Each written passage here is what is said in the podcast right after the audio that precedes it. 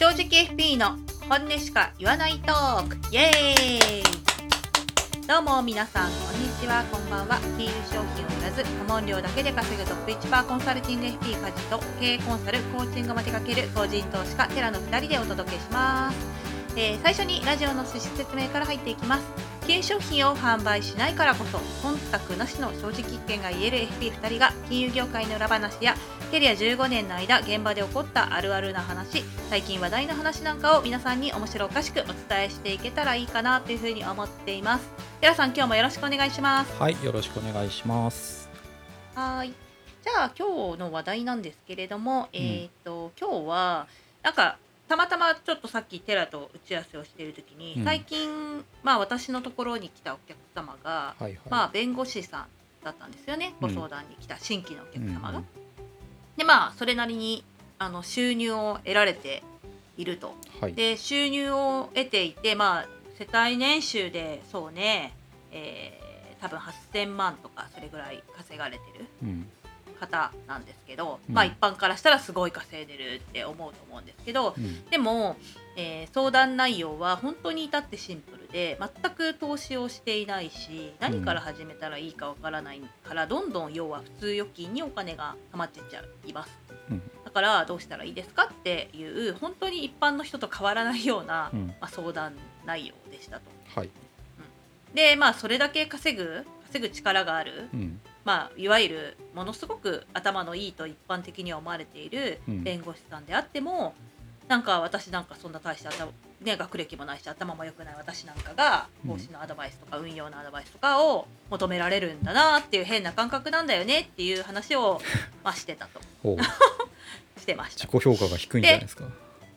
そうですかねまあでも事実事実だからしょうがない。はい。でえっとでもなんかそれはどうしてなんだろうねって考えた時に、うん結局なんかその私はそのと最初に、えー思ったのは、まあやっぱり私はそのどうしてそんな高所得な弁護士さんに対して。お金をもらってアドバイスができるのかっていうとやっぱ私はその運用とか FP 分野に関しては誰より誰よりもというか人よりも、うん。時間もお金も投資してきたからそのリターンを得られてるんじゃないかなっていう感想を言ったら、はいテラはうんまあね違ったんだよねそれもあるけど ちょっと違うよねっていう、うん。うん、でそういう話が面白かったんでああ、はいはい。ちょっと、うん、そんな話をしようかなと。そうですね。まあなんかね、それこそ資格を取れば、あのうんね、仕事ができるようになるとか。なんかね、うんそれなりに手に職がっていう。FP だけじゃなくいろいろあるじゃないですか資格も。うんうんうんだからなんか資格さえ取ればうん、仕事になるって思ってる人結構いると思うんですけど多いよね、う、うんん、全然勘違いだと思うよってことをそうだよね。さっき梶さんには言ったっていう、そうそうそうう。んうん。だから私は多分勉強して資格を取ったから食えてるわけじゃないしそうそう。その、まあ、弁護士さんはでも多少ねそのうん。独占業務がある、弁護士、士じゃないとやってはいけない業際、まあ、仕事の内容があるので。うん。それである程度担保されている部分がある。うん。だからこそ難関資格だしだからこそ人気資格うん。なんだよね。税理士さんもそうだよね。司法書士もそうだし、お医者さんとか看護師さんもそうだよね、うん。うん、ああそういう資格じゃないわけですよ FP って特に。うん。何にもない名称独占資格だからね、うん。名前だけ。そうそうそうそう。もうしょうもない独占資格だから、うん。そう。だからよりそのプラスアルファというかい。資格を取っただけじゃ食えない仕事の代表格みたいな感じだよね今ね。まあそうですよね。く食えないと思いますよ、普通に、うんうんうん 資格だけ持っててもね。だから梶さんがねその時間と労力を投資して、うん。なんかね何に投資したのかはあんま分かんないけど。うん。それでその弁護士の人が相談に来てお金を払ってくれるのかっていうと、おそらく違うと思ってるんですよ。うんうんうん。本質部分はね。ねそう言われたね。ううん。んだからそのなんていうのかね、えーいわゆるその資格をと持ってる人に世の中の人が仕事をお願いする時って、うん。基本的にはなんか外注意識だと思うんですね。そうだよね。自分にはできないとか自分では考えるの面倒くさいとかやるのが面倒くさいから専門の人にこれ丸投げしてやってもらおうみたいな。そうなの。そこでちょうど私がね今私も最近週1でお掃除の人をお願いしてるって話をしたんだよね。うんうん。で毎週月曜日にオンラインのちょっと打ち合わせがあるんだけどその打ち合わせをしている最中にうん。朝の午前中の3時間ぐらいうん。キッズラインっていう、えーっとマッチングサービスがあるんですけどその家事代行の人とかベビーシッターの人とかね、そのマッチングサービスを使って今、えー毎週1回3時間お掃除の人を来てもらって、あやってるって言ったらうん。テラさんがうん。すごいなんかリッチだねみたいな話をするから、うん。別にそういうわけじゃなくて私は掃除が何よりも嫌いだからみたいな話をして、うん。うん、そう。だから外注するんだよっていう話をしたけどはい。多分その弁護士さんも頭がいいからやろうと思えば多分時間も投資してうん。うん。ちょっと勉強したら運用のこととかも理解できるしできると思うんだけど多分興味がないしやりたくないんだよねきっとね。うん。あそういう人が多分外注先として私たちにうん。そのアドバイスを求めてくる、うん。そういうことなんじゃないかなってうん。思い、思ったっていうところだよね。そうそう。であのね優秀な人ほどね外注意識強いんですよ。うん、いわゆる頭が良くて年収高い人ほどそうだね。それは本当そうだわ。あの外注意識すごく強くて、だから例えば運用の相談とか FP にね、そえ一般的な FP への相談というよりは全体的にこのコンサルしてほしいみたいな人も、多分話したりちゃんと説明すれば理解全部できて自分でもできるんだけどなんかそこに労力割きたくないからお願いしますみたいな、そううん、感じはすごくあるんですよ。通りで。あおっしゃる通りであのやっぱ私たちのお客さんも何か別の分野のプロフェッショナルの人は非常に多いです。だから弁護士さんとかお医者さんとか、うん。えーなんか経営者の方とか。うん。だからリソースをそこに割きたくないんだよね自分の。うん。そう。もっと別に集中したいことがある。そういう人たちがうん。私たちを、にアドバイスを求めてくる、そうなんですよ。うん。でなんかまあ僕のねビジネスを少し触れとくと何ていうのかな、うん。そこは全部自分でやれるようになれよっていうのが僕のそうだよ思ね想というそこがかね私と全く価値提供部分なんで彼らには正直あまりはまんないことがあるんですよ。まあその時はその時で、だから外注でっていう関わり方でもいいんだけどうん。うーんとそこでもね何ていうのなんていうの上から投げられると僕はき嫌なんですよ。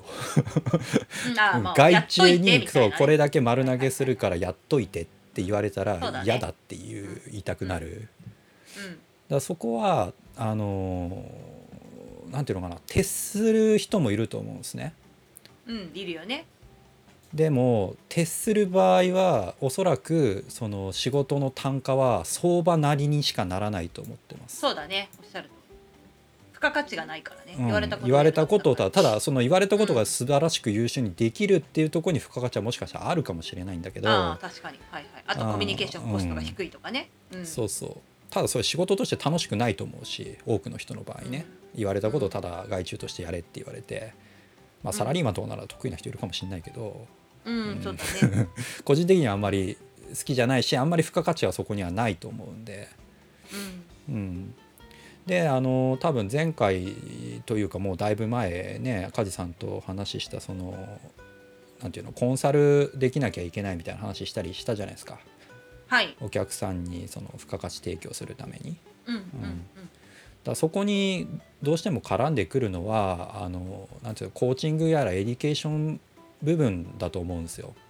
三つの C の話だねそうそうそうそうそうそう。でお客さんが言ってきた通り言われた通り外注として動くっていうのはそこほぼ絡まない話だと思うんですね。そうだね。うん、でねあのーこれ僕の見方なんですけど多分、はいこの金融業界系って全部もう先々自動化されてくんで、うん。うんっていうと外注してよっていうだけだったら多分ソフトでなんとかなるんですよ。うん。ロバードとかね。うん、ロボワードもありまももちろんあるしそ,、ね。れをトータルでやるようなソフトも多分できてくるからうん。じゃあ FP 何やんだっていう話なんですよ。うん。うん。FP とかね、まあ、そういうなんかお金回りに限らずコンサルやる人っていうのは基本的にやっぱエデュケーションコーチングができないと付加価値出ないと思います、先々、うん。うん。うん。っていうこと。要はうん。間違っている部分を矯正してあげてそれをきちんと受け入れさせてあげるってこね。うん、当然コミュニケーションを取りながらあのその人の文脈で、ねあのいろいろ説明したりやっていくっていう能力が必須だと思うんで、そうだよね。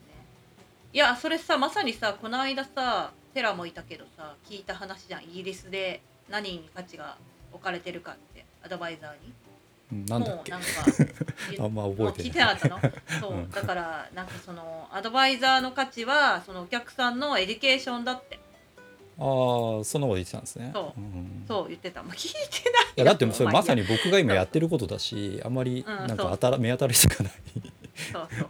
うん。なんだっていうのがはっきりもううん。数字で出てるって、あそうなんだまあそう,、うん。そうですよ。だからあんま意味ないですよ、あの分かりきったコンサルやったりとかその投資がこうでとか、だから特に独占業務のないアドバイザー業 FP とか IFA とかもみんなそうだけど、うん。はもうや言われたことをやるだけでは食えないうん。流れに、多分先々なっていくし、うん。まあ、金融先進国である、うん。まあね、イギリスとかアメリカもそうなんだから、うんまあ、間違いなくそうなるよねって私はその話を聞いて改めて確認したんだけど。ああそうなんでしょうね。だからそうそうそう、うん。そうだから今梶さんのところに来てる弁護士とか、ん。ある程度その、うん。優秀な人うん。頭が働く人は、そういう自動化サービスをただ使うだけになっていくと思うんですよ。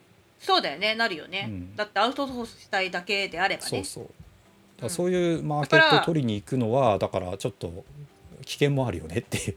あそうそうそう。あまりにも。だからそう。だからその中で、えープラスアルファの付加価値というかうん。コンサルティングだったり、うん。えーあやっぱ人に相談してよかったなって思うような何かを提供していかないと、うん。結局離れていくよっていうことだからそこを意識してサービスをやっぱ構築していく必要が多分あるんじゃないかなっていうふうにそうですね。そうなるとやっぱキャラクターとかね、あのそうね。その何のためにその仕事してんだっていうのを強く出さなきゃダメだと思うんですよ。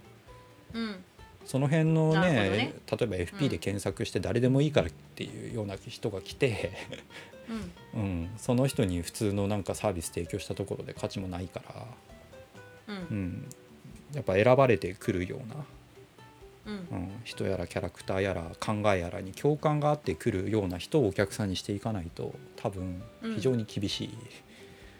ということはやっぱりさ、うんそのマーケティングの観点から言うと発信しないとダメってことだよそうね。今の時代自分の発キャラなり信しないとダメですよ。そう思想なり、うんこう考えてるんだってことを発信していって最初のお客さんを、はい、まあ、捕まむことが多分これから FP やる人には非常に重要になってくると思います。そううんそうでである程度お客さんとか不安ができちゃったらそこからはあとは紹介で多分広がっていくと思うんですよ。うんうんまあ、どこまでビジネスを展開したいかによりますよ。全国展開したいって言ったらもう永遠に発信し続けないといけないと思うけど、うんまあ、全国とかねそどれマスを目指すんだったらやっぱりね、あのうん、そうだね。私たちのスタイルとそうインフラ的なことだから、より浅い話とかも結局入ってくるんですよ。しなきゃいけない。ステップいいよって言わないといけない。いやそれはちょっと違うと思うけど。だから要はインデックス推しのあの情報発信とかああいうのはマス向けの話で、うん、そこはまあ別にねあの割り切ってやるならマス取るならいいんですけど多分そこまで大規模にやりたい人少ないと思うから。そうだねうん、だったらちょっととんがったというかね自分なりの発信をしていく方がいいと個人的にはそう思いますけどね。そうすると何かしらその方法を考えていく必要があるし、うんあとはその勝負する場所を選ぶこともすごい大事だよねポジションうん、そうそう。得意なこととかこうやったらこうなったらいいよねっていうことをしっかり出していってそれを見た人がああこの人に相談しようって思うと一番いい流れ。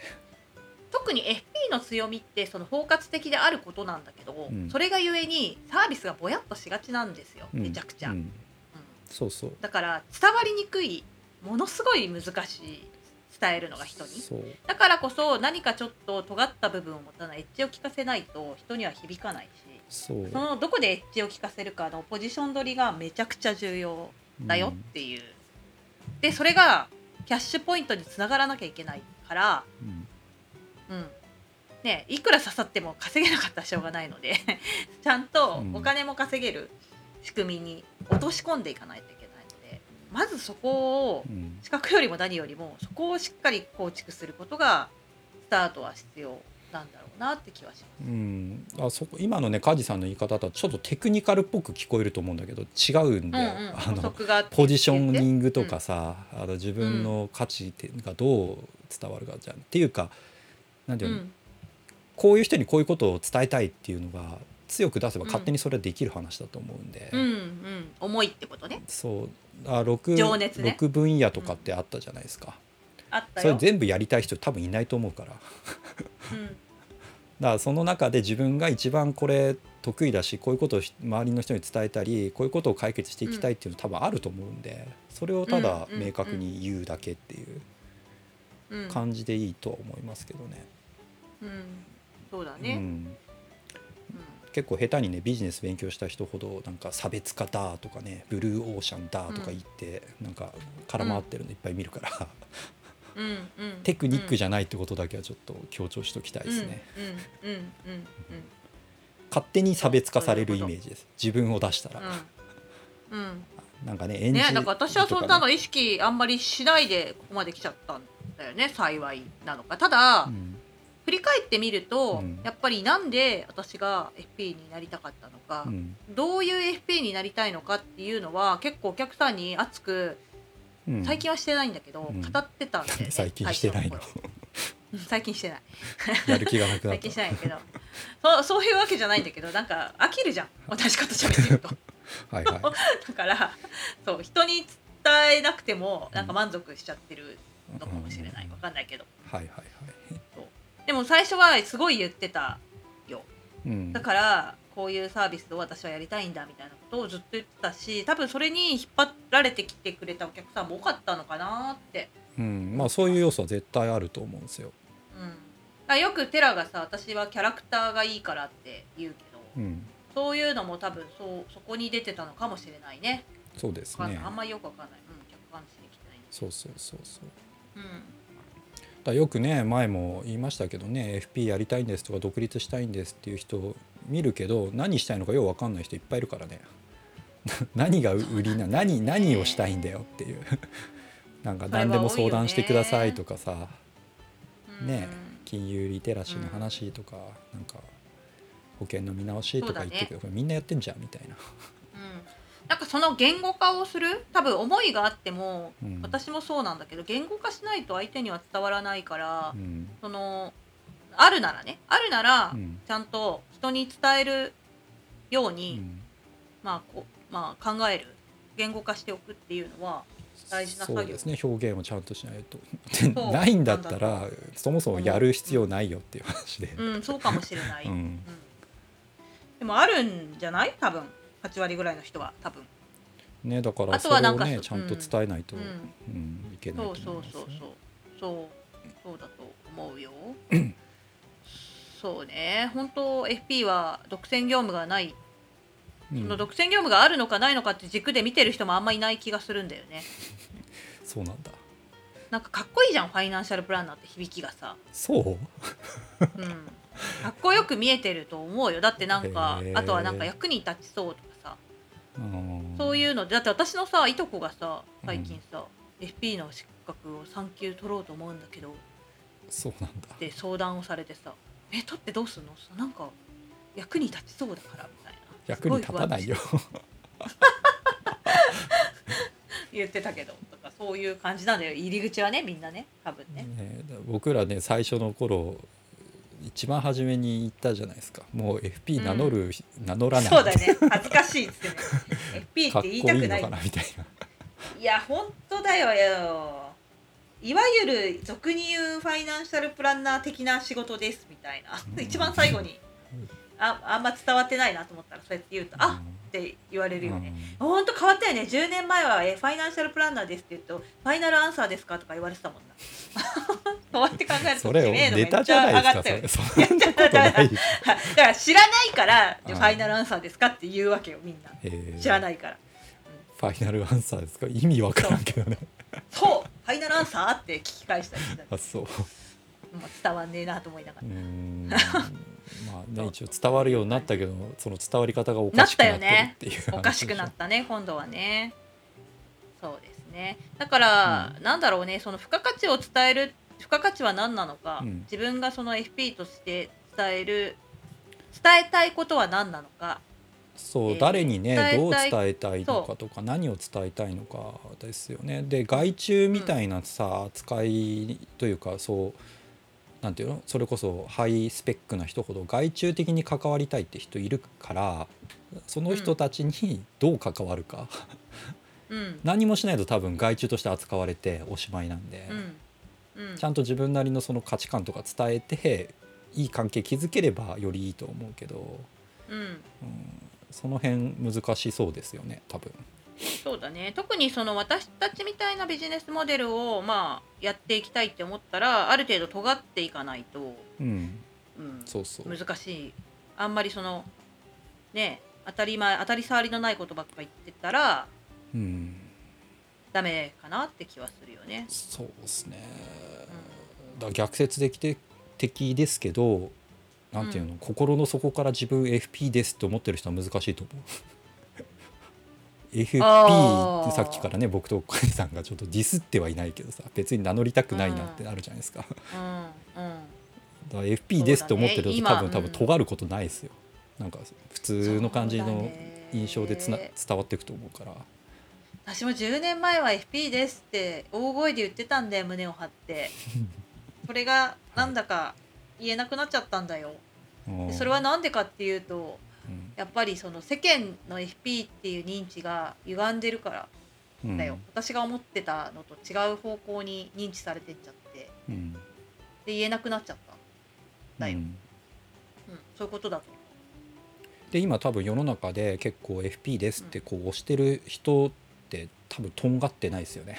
うそう。すっごいあそう普通のことしか言ってないよね。そうそうそう。この間だってママパパうん友が私ほら子供がいるからいるんだけど、うん。パパ友であのすごくいい人で、いろいろそのやり取りしてたらなんかたまたまそのパパ友から LINE が来て、いやあの実はちょっとこういう保険に入ろうと思ってるんですって。うんで保険の見直しをしてこういう保険に入ろうと思ってるんですけどこれってうん。梶さん経由で入ったら梶さんにうん。何かいいことあったりするんであれば梶さん経由で入ろうと思うんですけどって多分その人はうん。私のためを思ってうん。すごく気を使っうてん。言ってくれたんだと思うんだよ。うんそう。うん。ででも私はすごくやっぱ傷ついたよねそれで。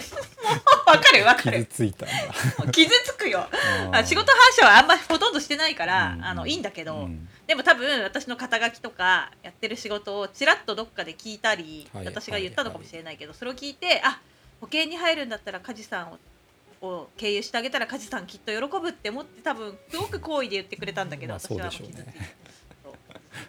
そういうミスマッチがめっちゃあるんですよマジで、うんその度に傷つくよ私は、うん。っていうそういう世界だからね単単なる外注としてはもう扱われたくないってことですよ梶さんはね。保険入る人じゃあよろしくみたいな。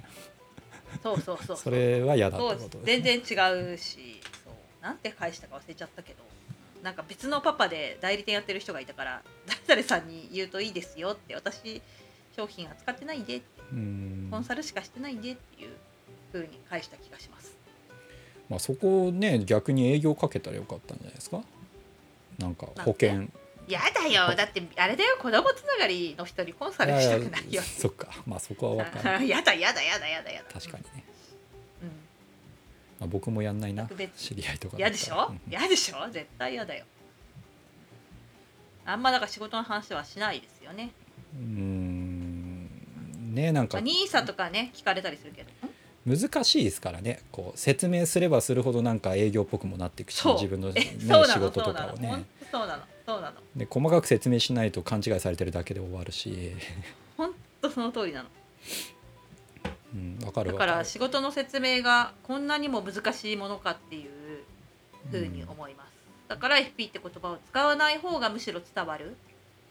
ねそうですね。確かに確かに、っ ていう結論にはなるかな。でもどうなんでしょうね。その外注的にねや扱われるパターンさっき言ったようにうん。ハイスペックな人で要は単価い。あんま気にしない人もいるじゃないですか、5万10万ぐらいは全然払いますよみたいな人もいるから、うんうんうんその辺をターゲットに最初やるっていうのはありなのかな。どうなんだろう、うーん。ありだと思うよ。だってさ、うん。最初からその FP っていう認知が広がっていないなあまあまあただ FP というか、でうん。そのコンサ FP はコンサルティングしてくれるものだっていう、あ本当の価値を理解してきてくれる人ってほとんどいなくてうん。うんそうじゃないけどそのそういう人が来てくれた時に、うん。その面談の中でちゃんとそれを伝えるチャンスはあるわけさ。うん。提案書をかけるわけだから。うんうんでそれでなんか期待していること以上のことを提案できたら、うんうん。やっぱ顧問顧客しお付き合いが続いていくと。あじゃあ最初からその外注的な立場じゃないよみたいなことを、そうそうそう。それはだからそれがエデュケーションなわけじゃん。いやそうそういやいやそうなんだけど、そのうん、これからねやって独立していこうっていうとそんなレベル高くないと思うんですよ。おそらく。あそうそう。だからスタートがやっぱ難しくって。う、んビジネス的なそのね能力というかそういうのが結構ない人も多い業界だと思うし僕が見る限りね。そうなんだよ。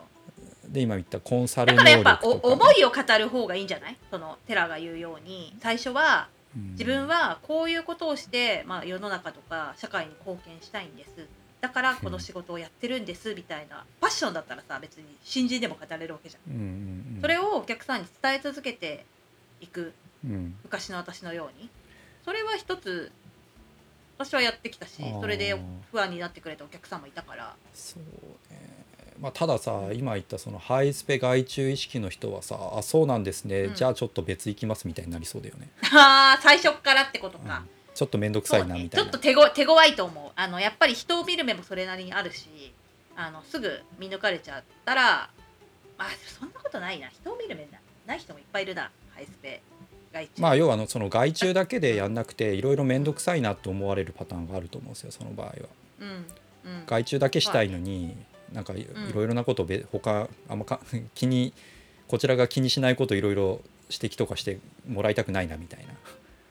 あエデュケーションとかいらないなみたいな人もいると思う。ーあそういう人はさよならだなあー聞く耳持ってないまあ、そこはねわ分けてってことね、うんうんうん。そうですねまああのわ分かる分かる。僕のところにも来るしで僕はこういうスタンスでやってるけど、まあそういううん。同じですね。ハイレベルなパターンがあって年収も高いしそれこそ家買ううん。買わないも1億2億の話だったりとか、うん。えーっとあと自社株外資系の自社株でなんかいすげえ持ってる人とかそういうのを普通の FP のとこ行っても多分ピンとこないし、いいアドバイス出てこないんだろうなって思って僕のとこに来たパターンがあって。そこに触れないんじゃないそういう人が来ても。自分の土俵に持っていこうとするとまあそうかもしれないですけど、まあその時に僕はこういうポポジションでやってますみたいなことを言ったんだけど、うん。まあとりあえずそのん外注的な提案うん。を、あのししてほしいですって言われて。うん。でそれをやって2年ぐらい経って、また今なんかうん。一旦その家買う買わないの話が落ち着いて前持ってた家の売却でお金それなりに入ったんでこれの運用をまたちょっと考えたいですみたいな。だまあ前回あった感じだと自分でそういうことを考えてやっていくトータルでのコンサルをやるっていうよりはその運用資金を外注的にやってほしいっていう意識の強い人の分かってたんで、なるほど、うん、だなんかコミュニケーション取りながらだけどちょっと高度なコンサルもありつつ外注で関わっていってほしいっていう人が中にはいるっていう。はいはいはい、うん。こっちの思いとかそのビジョンとかを強くは共感してないけど高度な外注は欲しいみたいなパターンがあって。うんそのあたり結構難しい気がするなっていうのはちょっと個人的な経験からね。うんうんうん。で結論から言うとその人はねね。僕のメインのお客さんじゃなくて僕が関わってるところにうん入れたん。で僕が担当してんだけど。そうなんだ。担当してないの？担当してるしてる。担当してるよ。あしてる？ああ、うん。なるほどね。僕が担当して、まあ、そこに入れて僕がうん。直接、なんていうのお客さんとしてお金もらうよりうん。そういうシステムが整ってる方に入れて僕もある程度自動化してお願いしてる感じ、そうだね、うん。それはいいんじゃない、うんうん。そうただなんかそのさ自分のそのえーっとビジョンとか、うんえーエッジにかかってくれると、うん。えーまあかぴったり合うと、うん。すごい高単価そうそうそうそう。高単価だしねあのねコストが低くなるんですよ、あらゆるそうそう。ものの そう。だって唯一無二だから比較もされないし。そう。そう。だからだからたくさんのお客さんは必要なくなっていくんですよ、そうそうそう、うん、自分一人が食っていく分にはね、うん、うんそうするとこっちの世界線に多分来れるからそこまでどうたどり着くかなんだよね。そうですね。だだからスタートはやっぱり重い、て重いというかねこういう世界がいいでしょうと、そうだね。でそれを実現するためのスキルね能力は自分にもありますよとちゃんと伝えるそうそう必要がそう。いや本当それ。だからそうなんかこのラジオを聞いていて自分も FP として独立して、まあ、家事やテラのような世界線で働きたいって思う人はまずその書いてみてください。何のためにうん。自分は FP をや、まあ、ビジネスをやりたくてそれで世の中とかお客様に何を提供したいのか。うん。でどこういう風にななってほしいとかそういうことを書き出してちゃんと言語化するってところから始めてみてはいかがでしょうか？そうですね。そうそう、うん。あのポイントはね自分にが理想とするものだけど、自分にとってもだけど、その公的な部分世の中にとってもいいと思うこそうだね。とを、うん。なんていうの？ちゃんと合う話をしっかりするうん、必要がある。でなんか書いたストーリーに矛盾があったらうん。ちょっと考え直した方がいいかもしれないね、そこでね。そうそう。だその意味でね、ちょっうん。よくある。とねこう言うとまた、ね、嫌がる人いるかもしれない。ファイヤーみたいな思想はねだから自己中すぎるんですよ。筋子中でね、世の中に何の貢献もしてあれないを 自分だけ良ければいいみたいな公に出したところで「あそうですか」でしかないし、共感はされないよね、うん。それはビジネスとしては全然ずれてる話なんで。そうそう本当そう思うわ、うん。うん。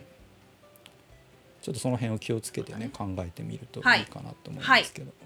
うん、ぜひチャレンジしてまたこういうことを考えたよっていうのをねあのシェアしてもらえると DM とか Twitter の DM とかいやはいはい。本当嬉しいよね。ね。うん、そんなことしてくれたらとても嬉しいし、うん。この話してよかったなと思ううので、ん。